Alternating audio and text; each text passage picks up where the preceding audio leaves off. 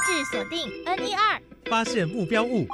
AI、五 G、AR、VR、物联网，智慧城市，想将科技新知一网打尽。请收听《科技新潮流》。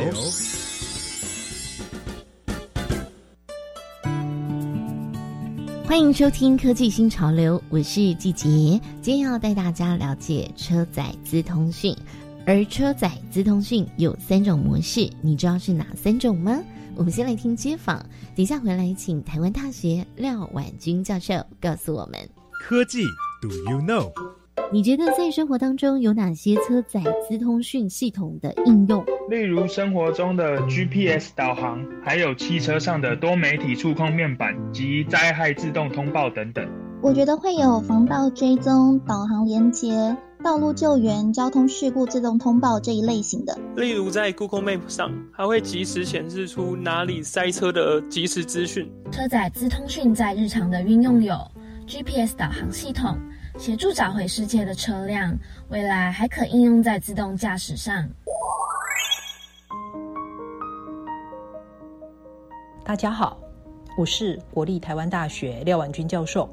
今天要跟大家分享的主题是车载智通讯。我相信大家都曾经有过这样的经验：你坐在车子里面，你可以打电话，你可以看 YouTube，你可以玩 Line，你可以用 IG，你可以做很多事情的。可是这里要讲的车载资通讯不是这个意思，而是指你可以直接把车子当成是一个具有联网功能的电脑或是一个手机。现在的人越来越愿意把钱投在车子上面，所以车载资通讯只会越来越重要。那我们以下讲三种不同的车载资通讯的模式。第一个呢，我们称为 V to I，V 是指 vehicle，就是车子。I 就是指，比方说像基地台这种基础建设，那我们常见到就是，比方说自驾车好了，自驾车上面呢，它有光打、有雷达、有摄影机、有各式各样的感测器来协助车子去做定位、去做导航。它将收集回来的这些讯息，可以在车子上面的处理器去做处理。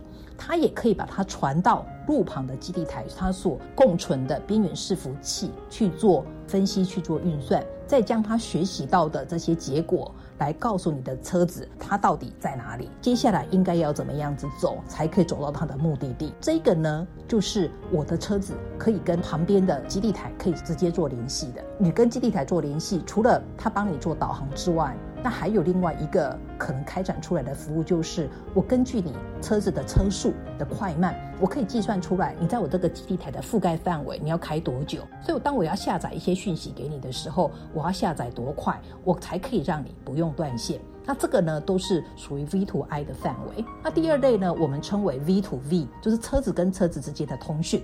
那这个比较常用在的这个服务呢，是比较在行的安全上面，行车安全。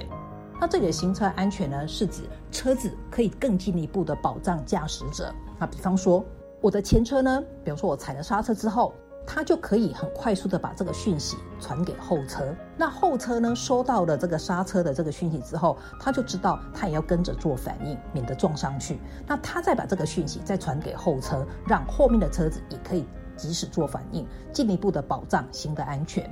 或者是我的前车侦测到，比方说有交通事故，或者是说车在行驶的过程之中，哎，我发现有的转弯，好，或者说路边有积水或什么状况出现了，我就可以把我侦测到的讯息跟后车讲，让他们也可以提前做准备，进一步的来降低有可能产生的事故。这个呢，都是透过车子跟车子之间的通讯可以做到的。那它比。把这个讯息传给旁边的这个基地台，再传给后车会比较快。所以呢，V to V 基本上它的一个重点就是它传输的速度可以比较快，可以做比较好的行的行车安全的保护。这是第二类。那第三类呢，我们也可以就是把它更进一步的，就是 V to X，什么都可以。比方说。我车子可以跟路旁的行人啊，或是红绿灯啊，我可以跟他们做沟通。所以我在经过闹市的时候，我不仅是可以保护我的驾驶，我也可以保护路人，我可以有比较好的行车安全，来更进一步的提升智慧交通的这样子的服务。非常谢谢台湾大学廖婉君教授的分享，科技新潮流，我们下次见。